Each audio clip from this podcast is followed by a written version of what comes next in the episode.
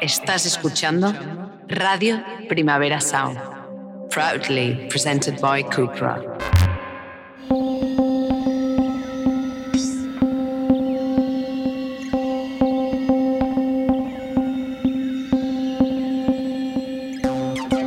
Discuss to Resist es un podcast de Primavera Pro en colaboración con Radio Primavera Sound sobre la actualidad de la industria musical. Si os preguntáis qué derechos generan las creaciones musicales en el momento en el que empiezan a circular por las redes sociales, contamos con una red de expertos formada por Borja Torres de Love Monk, Craig Harris de Altafonte, Elena Barroso de AIE y Noemi Planas de WIN para asesorarnos en la materia. Esta conversación forma parte de la edición de Primavera Pro 2021 y se celebró presencialmente en el Centro de Cultura Contemporánea de Barcelona. Hola, bienvenidos a la tercera y última jornada de Primavera Pro 2021. Empezamos con eh, un equipo de profesionales del sector que van a hacer una guía útil para la gestión de derechos de sincronización, conexos y editoriales en el ámbito digital. Tenemos a Noemi Planas de WIN, a Kai Harris de Altafonte y a Elena Barroso de AIE, que ya es la segunda ocasión, dos años consecutivos que te tenemos sobre el escenario. Muchísimas gracias. Ah, y Borja, perdón, Borja Torres de Love Monk. Bienvenido. Eh, muchísimas gracias por estar hoy aquí y nada, empezamos con la conversación. Bueno, pues benvinguts y bienvenidos. Eh, gracias a los que estáis aquí, a los que os conectáis eh, desde vuestras casas o, u oficinas. Eh, y sí, vamos a empezar por presentarnos un poquito. No sé, Elena, si quieres empezar tú. Eh, hola, gracias Noemí bueno, gracias a todos los que estáis y al Primavera por invitarnos y darnos la oportunidad de volver a encontrarnos cara a cara con profesionales del sector, algo que echábamos mucho de menos. Bueno, yo trabajo para, en la asesoría jurídica de AIE, la entidad de gestión que representa a los artistas, intérpretes y ejecutantes mundial, eh, musicales. Contamos con más de 30.000 socios mundiales de diferentes sectores y países y gestionamos los derechos que, eh, que, genera su repertorio en diferentes países del mundo a través de los acuerdos de reciprocidad que ahí mantiene con entidades homólogas en los eh, distintos países y que a día de hoy son un, suman un total de 99. Aparte de la gestión, recaudación y distribución de los derechos de los artistas, también eh, nos dedicamos a otras labores importantes para ellos, como bueno, pues de, desde el Fondo Asistencial y Cultural. Eh, eh, eh, con proyectos pues, para la ayuda, eh, la ayuda a los, socios más eh, desfavorecidos, eh, formaciones para que se reciclen y se reinventen dentro del sector, así como actividades promocionales eh, enfocadas principalmente para nuevos talentos a través de los eh, proyectos de Hay en Ruta, de clásicos, jazz y diferentes estilos. Gracias, Elena. Eh, tenemos también a Borja desde Madrid. Hola, yo soy Borja, eh, trabajo en Lovemonk, Borja Torres. Eh, Lovemonk es un pequeño sello discográfico, sacamos discos de artistas muy distintos, Gecko Turner, Pájaro Sunrise, Wild Honey, Chihuahua, Linda Mirada. Y nuestra otra actividad, que en realidad es la, la, principal en términos económicos, es que somos supervisores musicales, sobre todo para publicidad. Hemos trabajado para muchas de las grandes marcas y los grandes anunciantes del país.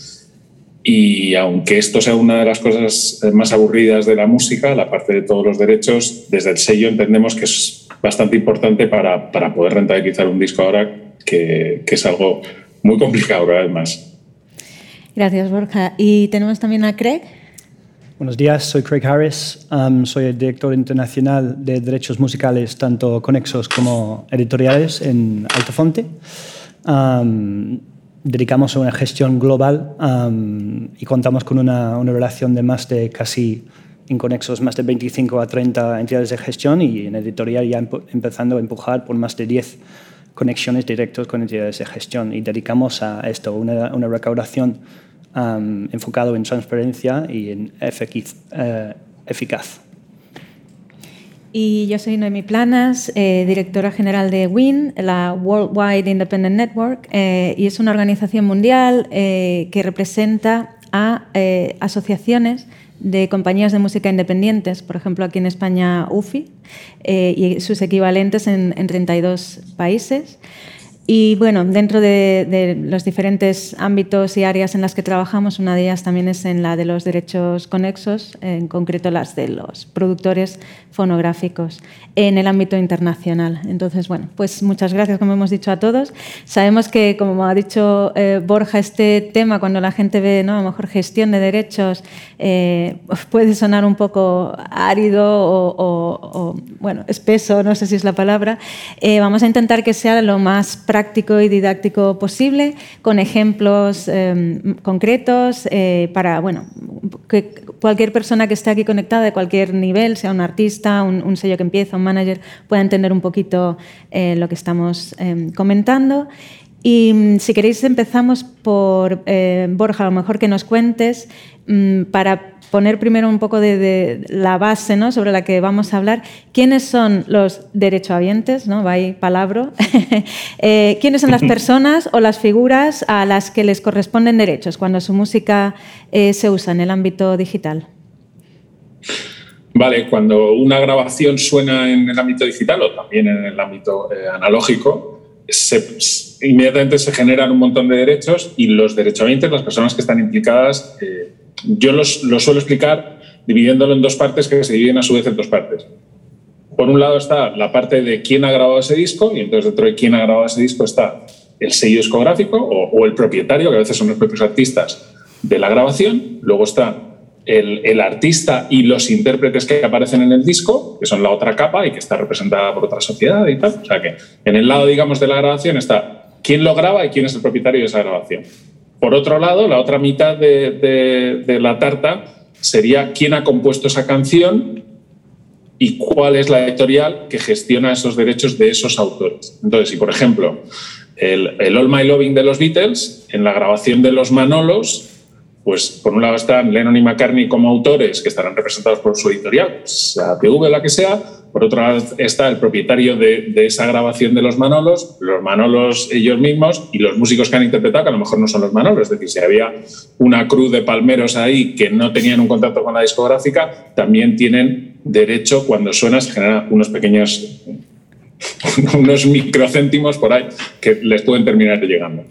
Eso así, muy resumido, esas dos partes divididas en esas dos partes. Eso es. Y Elena, eh, después de esas partes que está hablando Borja, ¿quiénes son los que gestionan esos derechos en su nombre, digamos? Bueno, pues como ha dicho Borja, eso, podemos distinguir pues, tres tipos de titulares. Por un lado estarían los autores, por otro lado los artistas y por otro lado los productores de fonogramas, que son los conocidos como pues, sellos discográficos. Eh, estos titulares van a, tener, una serie de derechos que podemos también eh, dividir en en dos eh, que van a ser exclusivos y luego unos derechos de remuneración. Los derechos exclusivos van a ser los que tienen estos titulares en origen, pero que van a cederse a través de pues, el contrato de edición o el contrato fonográfico, más a los titulares que correspondan para que se pueda comercializar la, la obra. Entonces, una vez que se han cedido estos derechos, aparecen los llamados derechos de remuneración, ¿vale? que van a ser los que se gestionen a través de las entidades de gestión correspondientes. En el caso, en el caso de, AE, eh, de AIE para los artistas, SGAE para el caso de los autores y AGEDI para el caso de los productores de fonogramas. Me gustaría hacer un apunte en, relación con los artistas, distinguir la figura de intérprete y ejecutante, que muchas veces también puede generar confusión. Pues eh, intérprete estaríamos hablando de la persona que eh, actúa con carácter principal y relevante, cantantes solistas, las bandas, bueno, la ley también nos hace una específica mención al director de orquesta, y por otro lado los ejecutantes, que van a ser quien acompañen eh, a estos artistas principales, por ejemplo, los miembros de una orquesta, los músicos de estudio y demás. Y eh, bueno, no sé si queréis pasar directamente, o sea, aquí cuando ha comentado Elena, eh, estamos hablando en España, obviamente estas son las entidades, luego comentaremos la gestión internacional, ¿no? que, repercute luego eso cuando en el mundo digital, sobre todo, pues está es global y, estas músicas, estas grabaciones, obras, al final se están explotando en todo el mundo y eh, pues hablaremos después de eso. Em, quería empezar a lo mejor por eh, que, porque entendamos un poquito ¿no? la diferencia entre lo que era la, cadena de valor tradicional y, luego que veamos las diferencias que hay ¿no? con, con, la parte digital. Por ejemplo, empezando por lo que es un disco, ¿no? Pues sacar un disco, poner un disco a la venta. Eh, tradicionalmente, pues uno, un sello, como explicábamos, ¿no?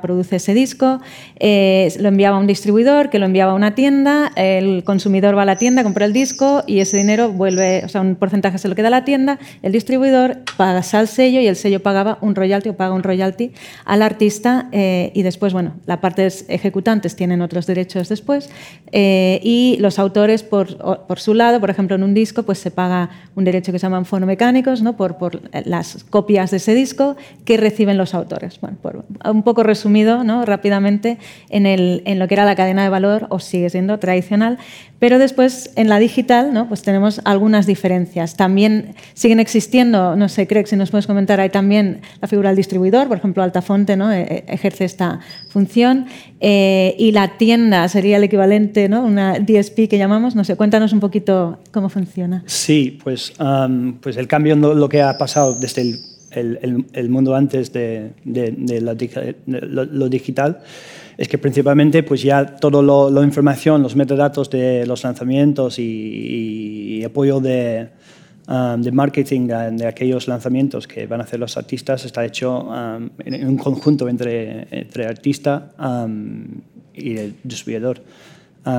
evidentemente, hoy en día, desde un, un, fuente se puede mandar a los mismos metadatos a, a 100 diferentes DSPs, por ejemplo, como en Spotify y en Apple, y es todo como un, un envío único, una gestión único a través de un sistema de una distribuidora sin embargo, antes, pues claro, había que trabajar individualmente con cada tienda donde mandabas aquellos discos, ¿no? Y por el parte de derechos, pues también se puede dividirlo un poco más por territorios, pero en, principalmente pues es lo mismo, ¿no? Está gestionando esto, esto metadato principal de los lanzamientos y, con una persona o una, una empresa o agregadora en, en concreta, ¿no? Sí, y también también pues eso, el, el no solo distribuye la música, sino pues apoya en campañas de, de marketing a promoción de aquellos lanzamientos también. Sí, no, lo que te iba a preguntar es, eh, supongo en el, en el ámbito físico había una relación más directa quizá entre el precio que está pagando la persona que va a la tienda y compra un disco por 10 euros ¿no?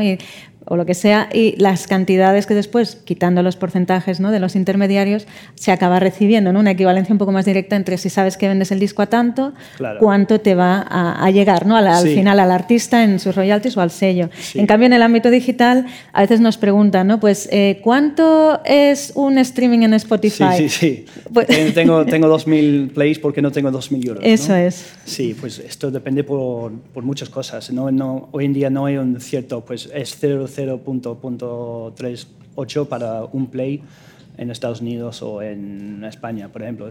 Hay muchas variantes que, que, se pueden contribuir a este, este derecho. ¿no? principalmente el, CPM del territorio, que, que, tiene mucho que ver con, con, cuánto se genera por play y además si la cuenta es una cuenta de anuncios o cuenta freemium también. Sí, o sea, por ejemplo, una suscripción ¿no? de Spotify, si, es por suscripción o si es gratuito. Exactamente. Em, y demás. Vale, y también otra diferencia, Elena, a lo mejor nos puedes contar desde el punto de vista, aquí estábamos hablando de la parte de, ¿no? del derecho exclusivo, de, en este caso, del sello con el artista, pero también existen, como has dicho, los de remuneración, ¿no? En el ámbito tradicional, cuando no el disco, en este, en este caso, cuando suena el disco, es grabación eh, pues en la televisión o en, la radio y se generan unos derechos también. Eh, y cómo estos derechos cambian o, cuál es la diferencia ¿no? en, el, en, el, en, el, mundo digital. Bueno, eh, cuando es un, fonograma grabado sonaba pues en, bares, discotecas eh, y demás, eh, ahí ya estamos hablando de comunicación pública, que es un derecho de remuneración que en España comparten los artistas y, productores al 50%.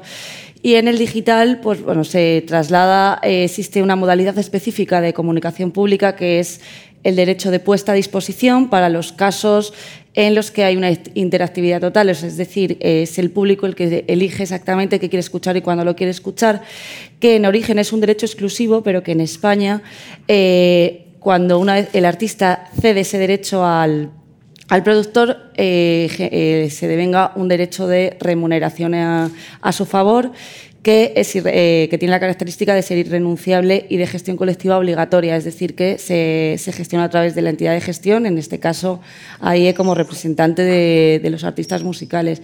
Este derecho es una forma efectiva de garantizar que todos los artistas ven remunerado eh, la utilización de su repertorio en este entorno y no solo eh, aquellos artistas a lo mejor que tienen un poder mayor de negociación y más capacidad de negociar eh, royalties y demás. Con este derecho estarían cubiertos tanto intérpretes como ejecutantes.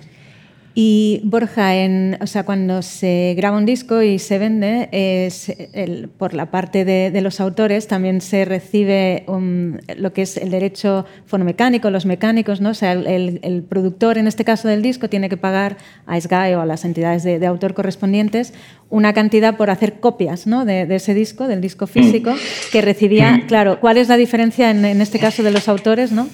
En el digital, ¿no? ¿Cómo se reciben estos mecánicos o existen? No sé si... Eh, pues es complicado, porque claro, si cuando empezó la distribución digital, lo primero que hubo antes del streaming era la compra de archivos de MP3, entonces ahí se generó un tipo de derecho, pero era muy pequeño en relación a, al, digamos, a la parte proporcional en el CD. Luego, cuando empezó el streaming, eh, se compatibilizó un cierto derecho por eh, tenerlo en la plataforma, pero que ese derecho no es, no es equivalente, no es exactamente análogo con, con el derecho eh, fonomecánico, que es una de esas palabras que induce a error, pero bueno, se llama así. El, asunto es que todo esto se ha complicado mucho porque luego hay plataformas que tienen un acuerdo con las entidades de gestión y hay plataformas que no. Y a partir de ahí que va al modelo, en el modelo americano, que me imagino de eso hablaremos luego, pero el modelo americano, tú para cualquier uso que hagas con cualquier música en cualquier plataforma prácticamente, incluso en la televisión, en la radio, necesitas tener una licencia previamente para poder hacerlo. En Europa, en la mayoría de los, países, lo que tienes es un acuerdo con, con las entidades de gestión, AIE, SGAE, AGEDI y sus equivalentes, y eso te permite si tienes ese acuerdo, les pagas a ellos, ellos lo distribuyen y te permite ir funcionando con la música. ¿Qué pasa? En cuanto que esto se ha mega atomizado tanto, se ha complicado todo muchísimo, hasta el punto que pasan cosas como que, por ejemplo, la BBC, que, evidentemente en el Reino Unido sí tiene unos acuerdos con sus entidades de gestión, cuando pone sus contenidos para afuera, a veces quita la música porque no pueden estar en, determinadas plataformas o en determinados países. Entonces, te ves un documental donde de repente partes en silencio y es por eso. Y eso, claro, la BBC, cuando somos sellos pequeños los que tenemos que estar gestionando eso, se nos genera una cantidad de trabajo inabarcable que a veces directamente no podemos hacer. Ya autores pequeños, editores, músicos pequeños, es que a veces no, tienen ni la capacidad para entender qué habría que hacer. Desde luego, asociarse es, es, la solución, e ir todos de la mano, pero incluso a veces, como asociaciones, es muy complicado pelearse con, con gigantes tecnológicos. Esa es, para mí, la mayor diferencia que hay entre analógico y digital. Más allá de, de, pues esto es un disco y esto es un streaming, es todo lo que hay alrededor es complicadísimo. Claro, porque cambia de repente la territorialidad ¿no? de, todo esto. La, propiedad intelectual en general en el mundo es, está muy local, es local, ¿no? Cada país tiene su propia ley, lo gestiona y previamente, pues era bastante territorializado, cada lugar tenía ¿no? su, forma de recaudar y de, y de, hacerlo. A partir de que estamos en un mundo global donde eh, con un clic mandas una grabación a, cualquier lugar del mundo, eh, pues se complica. ¿no? no sé, Craig, también si, quieres comentarnos en esta gestión internacional y lo que comentaba Borja, a lo mejor de la, diferencia con Estados Unidos, los mecánicos allí, ¿no? Y, sí. sí, pues sí, es bastante complicado y se refuerza la importancia de los metadatos. Si no tienes los metadatos bien concretados en, en todas tus obras o todos los fonogramas que, que, estás registrando, pues evidentemente va a ser mucho más complejo que lo que, lo que, lo que ya es. además, como he dicho, uh, cada, cada, territorio pues, tiene su propia ley, sus propias formas de trabajar y, y hoy en día cada territorio también su propia forma de registrar la obra o la fonograma. Entonces, claro, la, la gestión es a nivel internacional es, brutal porque estás trabajando, en el, ejemplo de Altofonte, por ejemplo, estamos trabajando con más de 25 entidades directos. Entonces, eso es un registro único de, de cada entidad. Entonces, es, es, una locura la gestión a nivel internacional. Entonces, hay que estar a contar con mucho apoyo de tecnología y, tener muchos procesos en puesto para, para, para, para que esto funcione. ¿no? También lo que has dicho sobre el parte de Estados Unidos, pues claro, pues aquí como conocemos Sky como la única entidad de gestión, el CMO ¿no? de, de España, pues en Estados Unidos y en varios territorios también, pues tienen distintas entidades de gestión para distintos tipos de derechos. ¿no? en Estados Unidos, por ejemplo, tú puedes recaudar la comunicación pública de más de, yo creo que son, empezando a ser cuatro entidades de gestión. Sin embargo, el parte de Foro Mecánico Digital, pues anteriormente estaba gestionado por Harry Fox Agency, que ya ahora se ha, se ha hecho un, un joint un venture con, con, con, EMLC para que todos los DSPs en Estados Unidos se pagan de, a través de una única nueva entidad. ¿no?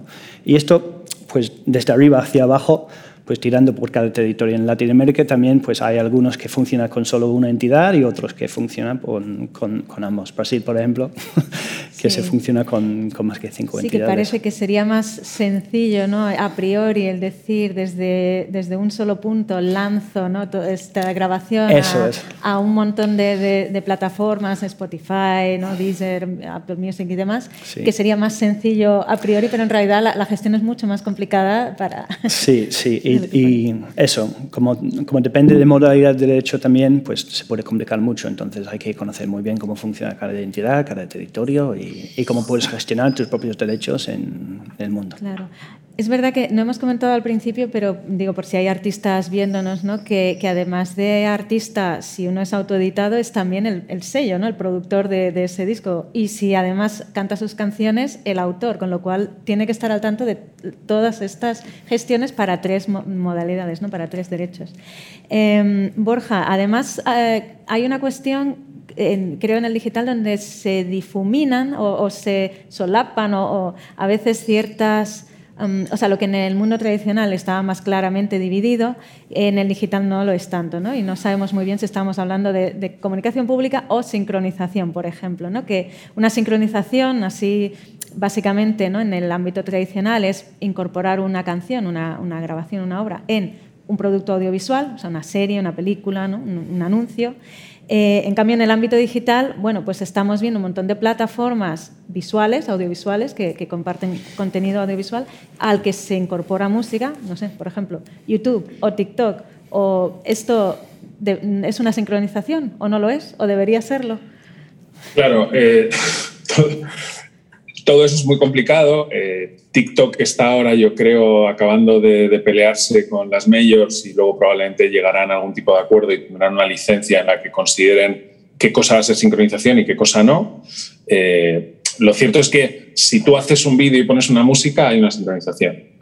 Lo que pasa es que cuando eso se emite en directo es distinto de cuando eso queda fijado y circula por ahí. Entonces, claro, eso de repente te abre de nuevo un montón de opciones. Por ejemplo, eh, una, una, que ha ocurrido mucho en los últimos tiempos es tú estás haciendo un live streaming desde tu casa y resulta que incorporas una obra que ya existe o haces una versión o haces tal y ya en el momento en que además incorporas una marca, porque de repente que la marca lo que sea está patrocinando ese live streaming, pues ya entran ahí un montón, hay una colisión de, de cuestiones. ¿Qué está pasando cuando es en directo? ¿Qué está pasando cuando eso ya deja de ser en directo, pero queda colgado para que la gente disponga de ello?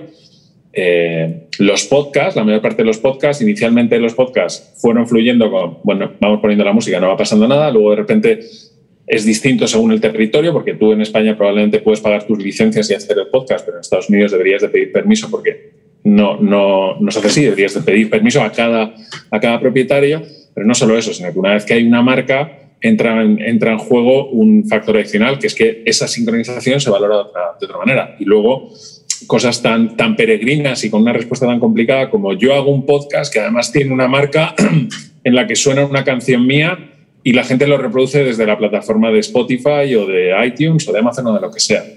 Eh, cuando se reproduce en esta plataforma, ¿cómo se paga esta canción? ¿Cómo está pagando la canción eh, Spotify o como está pagando los podcasts de Spotify? Spotify lo puede poner si en realidad yo no lo he subido. O sea, yo me encuentro mañana por la calle el nuevo single de Kanye West y yo lo pongo en mi podcast y lo subo a Spotify. Eh, ¿Puedo hacerlo? Eh, o sea, básicamente hay un millón de opciones que no están resueltas todavía, que encima se van a resolver por arriba, me temo, la sensación desde, nuestra esquina pequeñita es esto se va a resolver básicamente con las majors discutiendo con las plataformas y luego le van a decir al resto de la gente cómo hacerlo. Esto, una opinión, una opinión mía. Eh, y va a ser muy complicado los demás nos incorporemos a eso eh, tarde. Siempre las, las, plataformas tecnológicas van muy por delante de todos los demás y generan, generan las, las cuestiones que hay que resolver, pero ya hay que resolverlas sobre la marcha. El caso de TikTok, por ejemplo, y, si merece la pena discutir porque hay mucho dinero, entonces se genera esa discusión que, se hace con los, con los que tienen eh, el peso para hacerla y si de repente la plataforma no va a ningún lado, pues eso, se descarta. Entonces, ese árbol de, opciones pues va creciendo y va creciendo, va creciendo y lo malo es que eh, generalmente hay, zona, hay un montón de zonas grises en las que es muy complicado navegar. Es muy complicado navegar porque básicamente en las zonas grises estás incumpliendo, estás incumpliendo la ley en general. Pero es verdad que a lo mejor no te, no te, van a decir que no lo hagas. Tú haces un podcast y pones música de un tercero y seguramente si lo subes a Spotify mm, no, sabemos si tienes el permiso o no sabemos si tienes la licencia o no sabemos si se puede reproducir en qué país. Pero es muy probable que lo puedas hacer, que la tecnología te permita hacerlo y que te deje navegar ahí. Pero si hubiese un problema, sabes que, está mal. De hecho, eh, no sé si hay, eh, en los últimos tiempos hay podcasts bastante grandes americanos que han tenido que ir retirando episodios anteriores porque se han puesto a pedirles eh, dinero por, por, el, por, esos usos que a lo mejor han sido hace tres o cuatro años cuando todo estaba en una nebulosa eh, y estaban arrancando y tenían otras audiencias. Bueno, esa, esa, es un poco la situación. Y es complicado porque no, no hay una respuesta única, es que hay una respuesta única en que valga igual para Francia, Japón y Estados Unidos. Son sitios donde las gestiones son distintas. Claro, em, un poco lo que comenta Borja ¿no? es que la tecnología va por delante seguramente de, las propias leyes que existen. ¿no? Elena, tenemos el ejemplo aquí con la, directiva ¿no? de, de, derecho de autor, de copyright, que se aprobó pero aún no está ni transpuesta aquí. ¿no?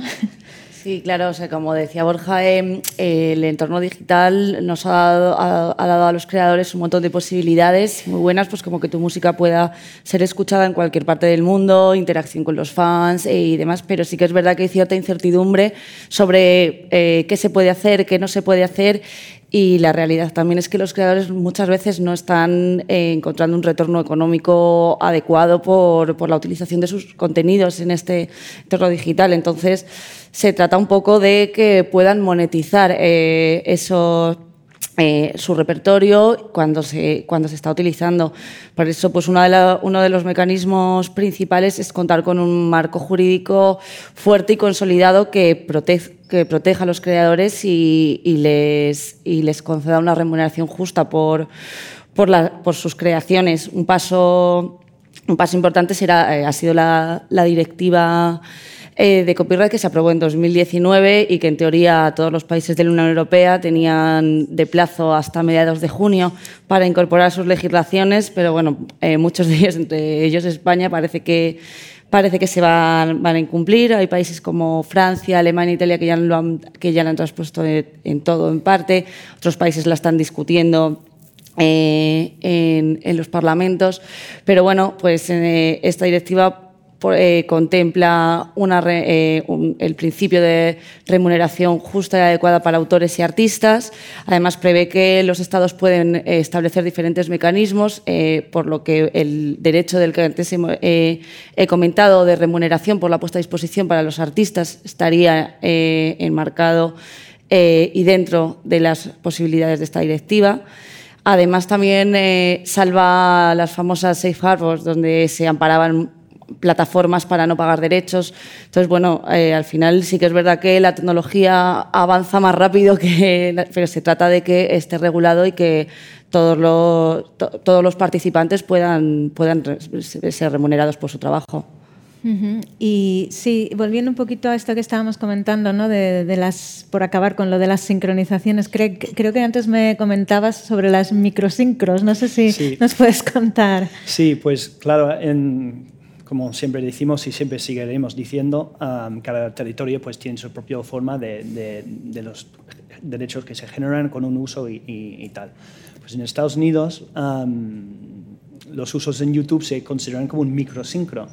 O sea, no, no hay un fee de negociación de yo quiero usar tu, tu música en mi vídeo y, y, tal, sino que se genera una, un derecho relevantemente nuevo hacia Europa de lo que es el, el microsync. Entonces tú puedes gestionar este derecho en Estados Unidos directamente con YouTube. Entonces tú, tú puedes tener un contrato con YouTube para recibir este derecho de microsync y luego la parte de comunicación pública y de los uh, mecánicos digitales que vienen también por las entidades de gestión. Pero es una cosa que yo creo que podría ser interesante como explorar eso, ¿no? que, cubre en parte porque, como ha dicho Borja al principio, que es pues, cuando pones una imagen o un vídeo con una pieza de música ya está una sincronización. Pero claro, los usuarios y los creadores no, se pueden estar negociando para cada vídeo que hay gente que, que sube un vídeo al día. Entonces, eso será, la gestión de esto estará uh, una locura. Entonces, yo creo que es interesante cómo lo hacen ahí. Yo creo que podría ser una buena manera de implementarlo y tener esta parte como bien cubierto tanto, tanto en YouTube como, como otros territorios y otras plataformas. Claro, y de hecho utilizar la propia tecnología para facilitar, ¿no? Que, claro, para facilitar estos tipos de gestiones. Sí, en realidad teóricamente no debería ser tan difícil, ¿no? Que cuando se sube cualquier pieza de música. Lo que, mm, Borja, Borja. Lo que pasa es, perdón, si me permitís, hay una cuestión ahí clave que es eh, esas micros sincros y, y, no tan micros, ¿eh? O sea, sí, sí, no ejemplo, los, los podcasts, de repente se, podría pensar que haya una licencia que sea razonable. Oye, pues establecer unas categorías. Oye, un podcast sin publicidad cuesta tanto, un podcast con publicidad.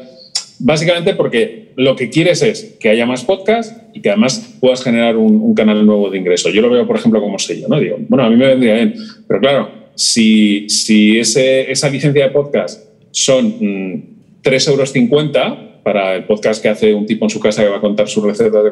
Tu coste transaccional de eso es una barbaridad y no lo puedes asumir ni como sello y ya no os quiero decir como artista eh, o como artista autogestionado que en general suelen tener ciertas limitaciones administrativas básicamente porque están haciendo música y no están haciendo eh, manejando el Excel. Entonces, si desde yo creo que eso es muy importante que desde las entidades de gestión se entienda que es tan importante registrar ese marco y hacerlo accesible y que esté perfectamente regulado, como dar herramientas para, para, que efectivamente se pueda cobrar, porque si no vas poniendo barreras y vas dejando a gente fuera. Por ejemplo, eh, los músicos en general, cuando tienen que hacer una, una, factura, empiezan a dar vueltas si ese mes han podido trabajar y han podido cotizar, si no, y de repente si es una factura de 17 euros y medio, que oye, que si lo hacen 20 veces, si su canción está en 20 podcasts, pues es un dinero interesante, pero si están dos, entonces, todo eso, además de, acabar de fijar ese marco, que, además va bajando como, bajando como muy lentamente de la montaña. En Europa han dicho, lo vamos a transponer, lo transponemos, no lo transponemos, tenemos nuestras peculiaridades. No dejemos de mantener nuestras peculiaridades, no va a ser que tengamos una cierta armonización europea. Bueno, pues cuando todo eso llega, además hay que darle a la gente la herramienta para que eso sea práctico, porque si no, lo único que hay es un marco inabarcable para, para un tío que lo que sabe hacer es o una tía que, lo que están haciendo es programar un sintetizador y sacar cosas maravillosas de ahí y no van a sacar ningún rendimiento y no van a poder dedicarle más tiempo, más energía y más recursos, eso que hacen que es importante que realmente es la música. Sí, luego si, tenemos tiempo, Elena, a lo mejor comentamos alguna herramienta así, ¿no? Que estamos trabajando para ayudar con estas cuestiones.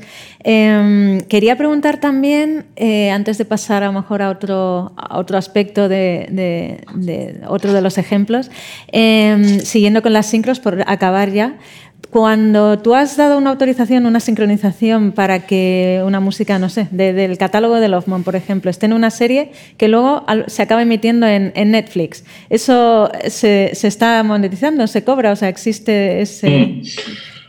Eh, a ver, la sincronización en sí no ha cambiado. O sea, tú das la misma licencia que das para una película de cine. Y en general, las licencias audiovisuales, tú cuando das una licencia para una película, no suele tener restricción temporal ni geográfica, porque nadie va a cambiar cosas de la película en función de dónde se emita, cuándo se Entonces, en ese sentido no ha cambiado.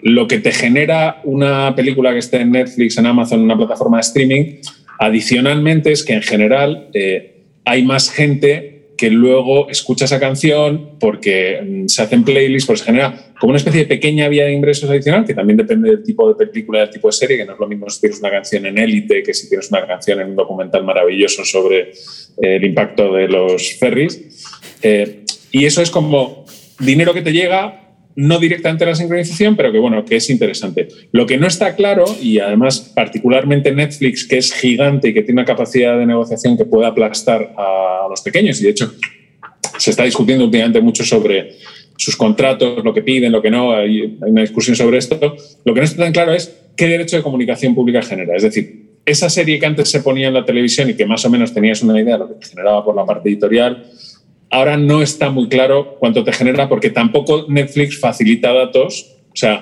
de vez en cuando oyes, no sé qué serie ha sido la más escuchada, tal. Ya, pero ¿y esta otra serie que no ha sido la más vista de la historia? ¿Y cuánta gente la ha visto? ¿Y, en qué países la han visto?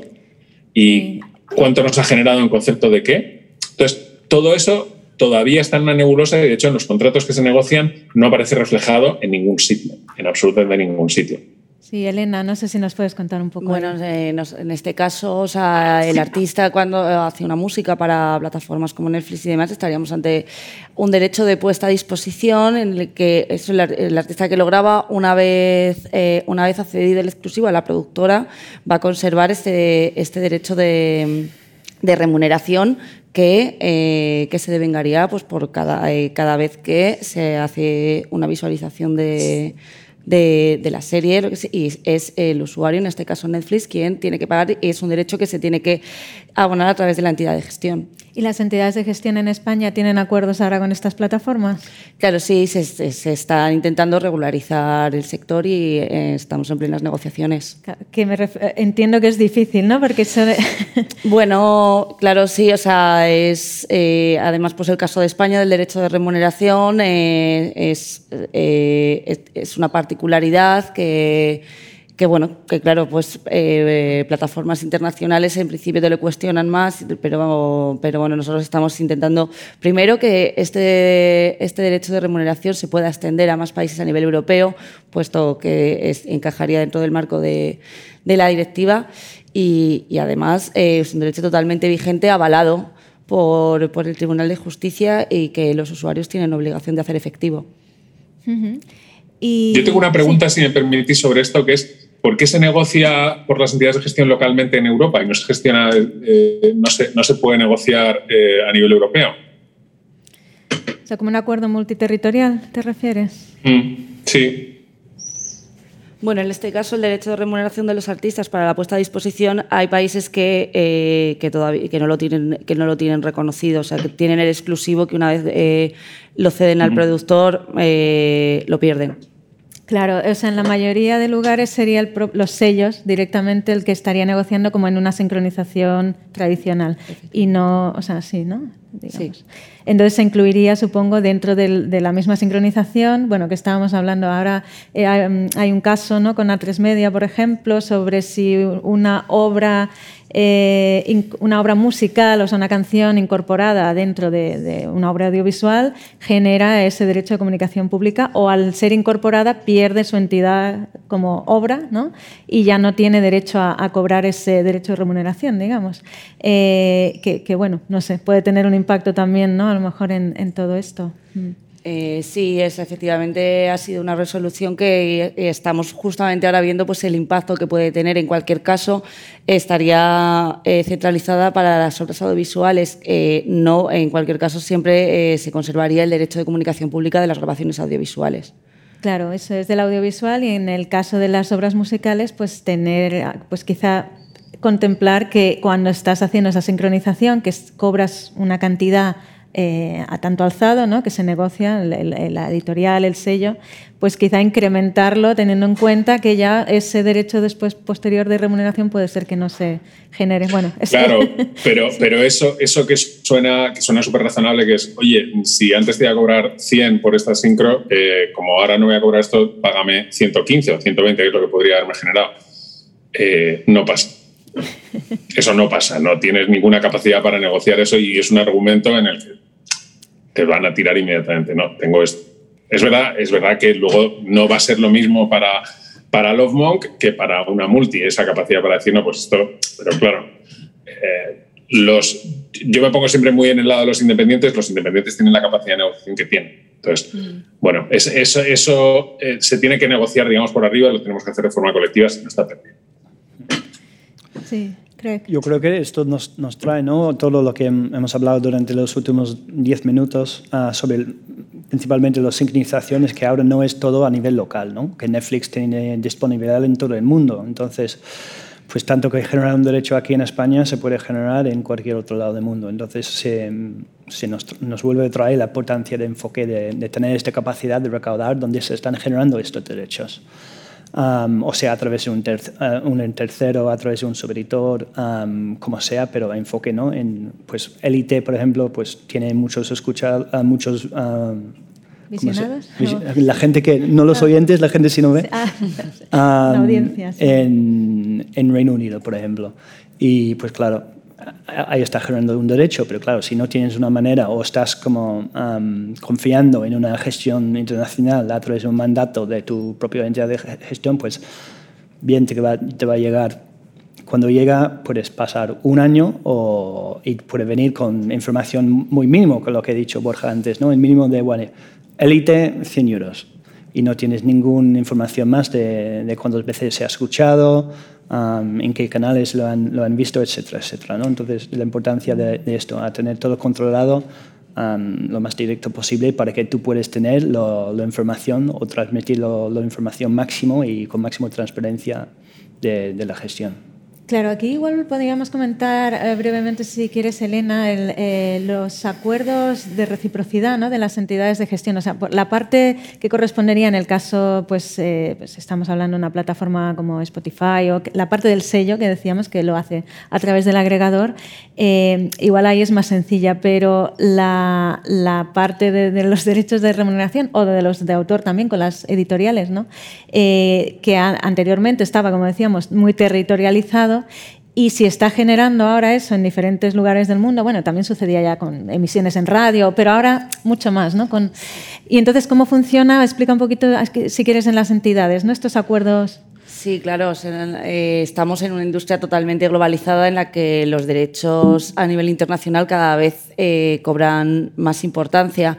Entonces, bueno, pues ahí eh, como entidad de gestión internacional, aparte de gestionar los derechos que sus socios generan en España, también eh, gestionar los derechos en diferentes países del mundo a través de los convenios de reciprocidad que mantiene con entidades de gestión homólogas en los diferentes países. Actualmente eh, estamos como en 58 países con un total de casi 100 acuerdos de reciprocidad que regulan diferentes, diferentes derechos y bueno, esto supone tener cubierto prácticamente el mapa mundial donde, existe, donde existen los países que tienen protegidos y legislados estos derechos. Entonces, con, las, con estas entidades de gestión trabajamos durante todo, el año para eh, saber eh, lo, que, eh, lo que está sonando en esos países y podernos intercambiar lo que generan los repertorios bilateralmente.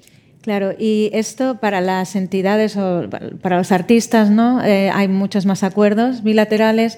Los de autor también existen muchos acuerdos, pero Craig, en el caso de los sellos, eh, ahí es más complicado porque las AGEDIS, AGEDIS del mundo, no tienen tantos acuerdos de, de reciprocidad, ¿no? Entonces se dificulta ahí bastante más. O sea, un sello ¿Qué tiene que hacer? ¿Darse de alta directamente en otras Exactamente esto. En, en el caso, es que hablamos antes que no vamos a entrar en este debate, ¿no? De lo que es, el, ya has abierto el debate, muy bien hecho. um, lo que es el, el, la gestión directa con una entidad, ¿no? En el caso de Altafonte, pues claro, cuando yo empecé hace, hace cuatro años con ellos, estuvimos con mandatos, um, confiando en un mandato internacional de, de, de uno, dos o tres entidades diferentes para distintos territorios, ¿no? Y entonces ya estaba llegando la información, pero claro, llegaba una vez al año y sin mayor transparencia de, de, cómo se generó estos derechos, sino solo el nombre del, del título, ISRC y, y, cantidad. Entonces, lo que hemos hecho es, es, eso, cerrar este mandato que tuvimos y ir directamente en cada, cada, entidad donde es posible, porque en Europa es muy, es muy fácil en decirlo, ¿no? Gestionar tus derechos directamente con la entidad de Alemania, por ejemplo. Sin embargo, en, en, territorios como en Latinoamérica, pues necesitas tener una empresa ahí. Entonces, bueno, gracias a Altafonte contamos con nuestras empresas locales donde somos socios directos desde nuestras entidades locales. Pero quiero decir, una, una, empresa en España no se puede ser socio directo de Capif en Argentina porque necesita tener una empresa ahí. Entonces sí, se abren muchos, muchas preguntas muchos, y hay que, hay que prestar mucha atención, pero yo creo que mm, esto, yo, yo soy creyente en, en, en una gestión directa donde se puede, pero claro, hay que tener el apoyo tecnológico y el equipo para gestionarlo, porque no es un trabajo para, para una persona solo. Eso es, Borja, yo creo que nos puedes contar también, ¿no? porque eh, creo que, os, por ejemplo, vosotros por la parte de sellos habíais dado directamente de alta en alguna otra entidad fuera de AGEDE, o sea, para gestionar derechos fuera... Sí, nosotros, nosotros somos socios de unas cuantas entidades, todas europeas, como, dice Craig, es mucho más sencillo las europeas que cuando. Bueno, y de, la americana de Sun Exchange. Sí, sí, Sun Exchange también. Lo que pasa es que, claro, nosotros al final somos un sello, aunque seamos pequeñitos, podemos sacar el tiempo para ir registrando todas las obras y darlas de alta. En, la práctica, esto lo que te supone es una carga de trabajo muy grande. Y si ya no eres un sello y eres un solo artista y tienes un disco, un disco sea una cosa que registras fácil, cuando has acabado de subirlo en Bandcamp, en todas las plataformas, en YouTube, en no sé qué, no sé cuántos, pues resulta que tienes que lidiar con cada entidad de gestión, que además mm, eh, tenemos un poco idealizar las entidades de gestión europeas, pero son tan ágiles o tan torpes como las españolas, tienen tantos trámites o tan pocos como las españolas, y es un trabajo adicional entender cómo funcionan, hacer las gestiones, subirlo. Es mucho trabajo, es realmente mucho trabajo. A veces te encuentras sorpresas donde em, a nosotros nos pasó, por ejemplo, en Holanda, que no esperábamos gran cosa y un montón de dinero, porque bueno, habría estado sonando música nuestra en, en televisión probablemente, porque era bastante pasta. Eh, y sin embargo, otras veces haces esa, esa, gestión y lo que te llega, bueno, pues dices, no me ha merecido la pena. Es que eso a nosotros como sello, en el, en el total, sí nos merece la pena, pero claro, cuando yo me pongo en el lado del artista, digo, ojo, pues este, este, trabajo para el artista es, es un poco laberíntico, porque no, no son fáciles, no están, no están pensadas las plataformas para que sean súper amistosas, incluso eh, aunque sean en tu idioma, en España, en algunas sociedades de gestión es complicado lidiar con ellas. Eh, eso debería estar de manejarse de otra manera. Yo me imagino que, claro, Craig ahí lo ve como una oportunidad de negocio porque dice, no, no, si ya te lo hago yo. Craig y otras, y otras distribuidoras digitales, sí, claro. Sí, es, eso, es la importancia de, tener cubierto lo máximo posible para recaudar donde puedes, como has dicho, tú puedes llevar un, llevamos una muy buena sorpresa cuando empezamos a, a, montar eso, ¿no?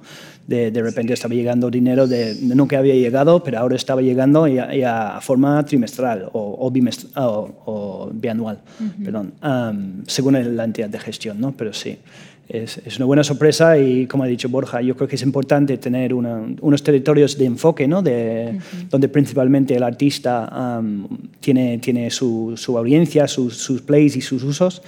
Ah, pero se puede hacer y, se hace. Sí, tampoco tiene sentido darte de alta en, no sé, en la entidad de gestión alemana si tu música no ha sonado jamás allí. esto, dices esto, pero esto lo piensas, ¿no? Pero luego lo haces y a lo mejor te llega una sorpresa buena. O, o como, como ha dicho Borja Sí, bueno, a Borja creo que le sucedió, ¿no? Me parece que una vez... No, no, nosotros, nosotros nos dimos de alta en la sociedad holandesa porque nos empezaron a, a atacar eh, compañías que nos ofrecían darnos de alta en la sociedad holandesa. Y decimos, ¿por qué está pasando? Bueno, vamos a darnos de alta, nos, nos habíamos dado ya de alta en GVL y en, en, PPL, en la francesa también, y dijimos, bueno, lo hacemos y de repente vimos que efectivamente había, había dinero, que ya sospechábamos que algo de dinero habría, pero había bastante más dinero del que pensábamos. En eso también las entidades las hay más transparentes y menos. En Sound Exchange puedes entrar y puedes ver si tienes dinero pendiente. Y si tienes dinero pendiente, puedes evaluar, ¿me merece la pena o no me merece la pena eh, darme de alta?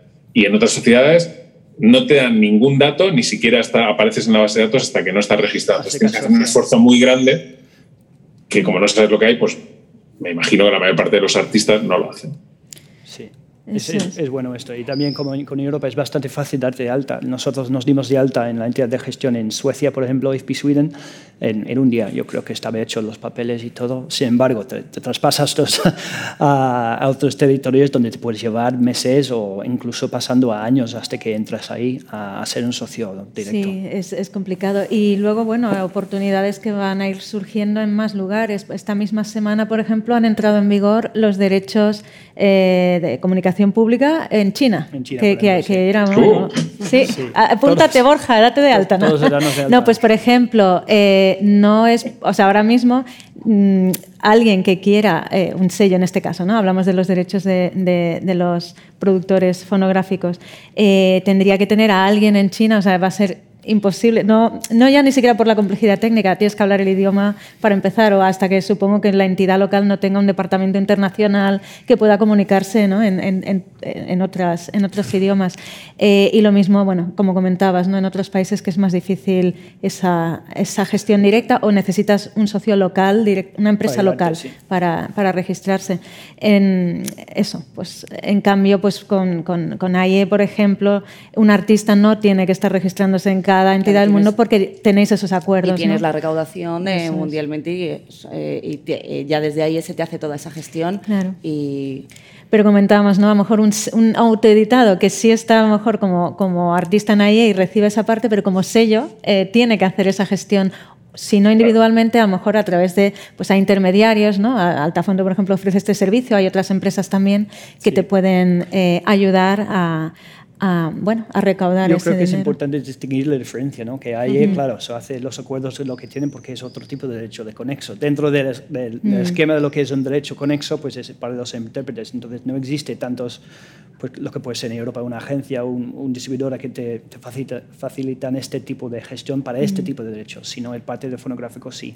Entonces Claro. son como distintos lados, yo creo, ¿no?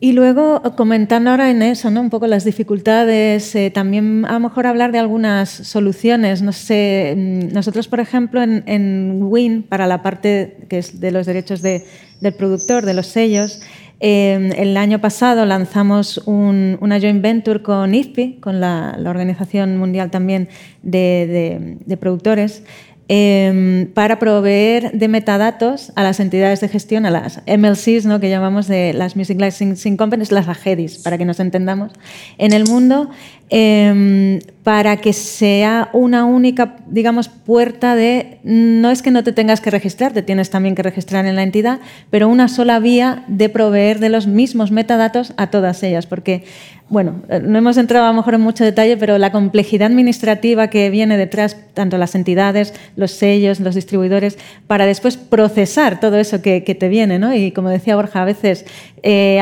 no hay casi ni datos, otras veces tienes más, en fin, hay una serie de complejidades añadidas. Eh, bueno, y la intención es facilitar que por lo menos se estandaricen esos datos y se llama RDX, Rep- Repertoire Data Exchange. Eh, ya hay seis entidades, AGEDI justo se acaba de, unir para participar ahí. Está Sena, está Resound de Canadá, PPL en, Reino Unido, eh, Gramex en Finlandia y ahora Italia también se, se une.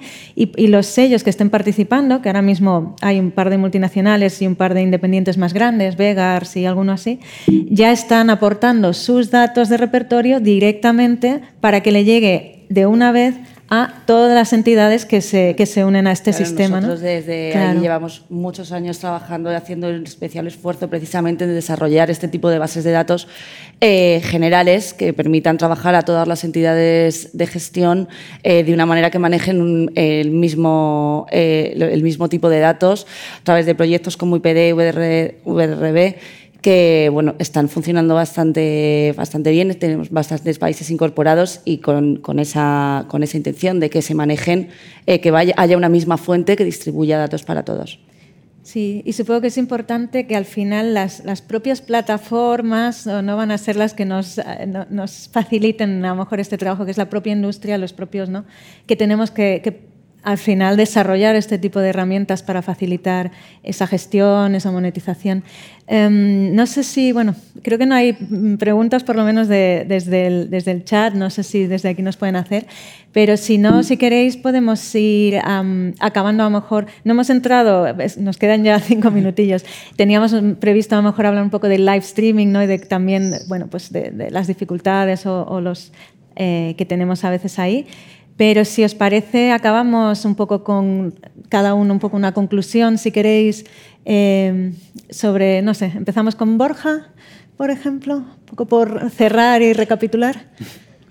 Venga, yo mi, conclusión de todo esto es que en este mar y en esta nube de, posibilidades, de derechos, de, pequeños micropagos y dinero, me parece que todavía hay un enfoque bastante descentralizado y un poco con la cabeza metido a cada sociedad en el ombligo. Me ha hecho gracia lo que, lo que, lo que decía desde ahí, eh, que, que estabais trabajando en vuestra base de datos cuando en realidad es que debería haber una. O sea, a mí, a mí, me parece maravilloso que estéis trabajando vosotros y cada sociedad gestione en una, pero es que debería haber una. No, no, debería haber un registro que salga en un sitio y que eso se, expanda a todos lados. Pero además, más allá de estas cosas que son súper necesarias, de verdad esto se tiene que... Si, si, queremos que sea útil para los creadores de música, ya sean sellos, ya sean artistas, ya sean eh, eh, cualquiera, cualquier parte de esta cadena de valor, tiene que haber herramientas que simplifiquen muchísimo los procesos y que hagan las cosas realmente... Eh, prácticas, porque, porque tengo la sensación desde fuera de que hay un montón de trabas que le vienen muy bien a los, a los grandes players en esta, en esta situación, porque al final hay un montón de restos de dinero que no se reparten que se quedan en plataformas tecnológicas, en algunos sitios, en algunas esquinas del sistema y no llegan a los creadores. Y en, con, con, lo tarde que vamos con la tecnología, si no lo enfocamos directamente ahí y empezamos a construir desde abajo, vamos a ir siempre detrás de las plataformas. Esa es un poco mi, mi conclusión y mi sensación. Vale. Elena, si quieres bueno, pues eh, eso, pensar que eh, todo el entorno digital ofrece un montón de posibilidades, pero efectivamente ahora mismo hay una distorsión entre los contenidos que se generan y la remuneración o monetización que en realidad reciben los creadores. Entonces eso se tiene que equiparar y, y adecuar un poco para ello. Necesitamos marcos legislativos fuertes y a la vez también pues, es un desarrollo de la tecnología que permite identificar todos los usos y todo lo que se está generando. ¿Creen? Sí, qué pena que no tenemos más tiempo, ¿no? No, no, nos da media hora más.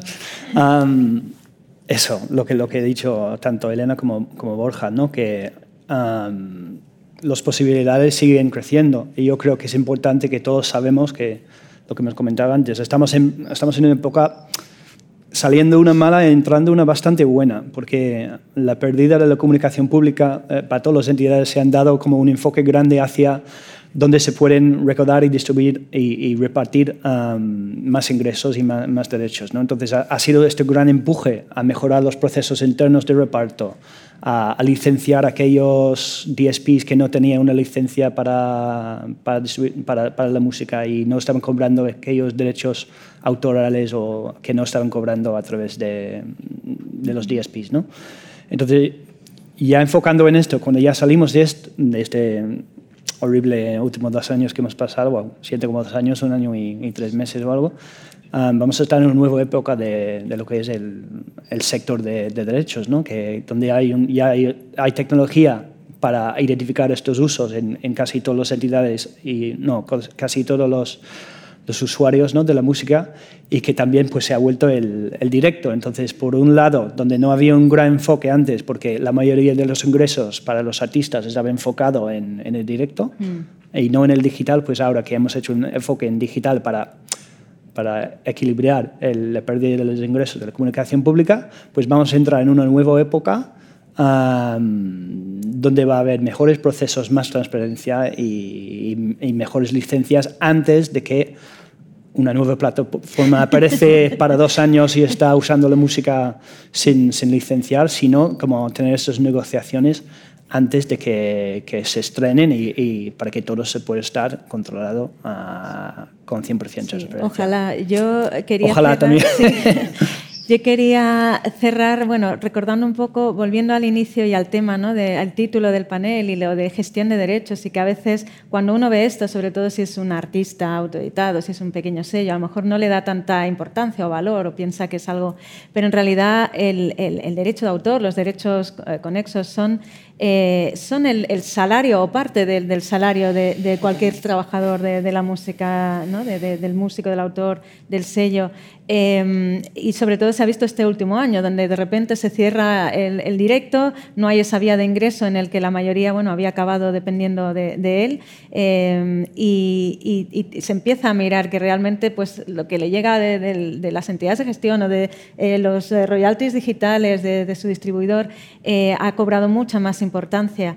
Pero es que no es solo ahora mismo en esta situación, pensando de cara al futuro, es también tu jubilación, ¿no? tu, tu patrimonio que tienes ahí, que te va a poder seguir generando, eh, si a lo mejor esa canción sigue sonando en una plataforma, en una radio o cualquier nueva plataforma, pues como decía Craig, que, aparezca, ¿no? Al final eh, es, es, bueno, pues eso, es, es, lo que tú sacas al mundo, pero que a la vez tienes que recibir ah, algo de, de, ello. Y bueno, eh, yo creo que cerramos aquí, si os parece.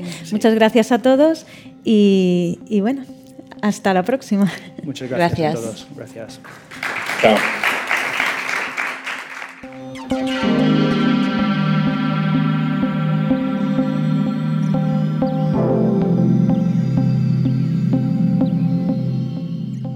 Estás escuchando Radio Primavera Sound, proudly presented by Cupra.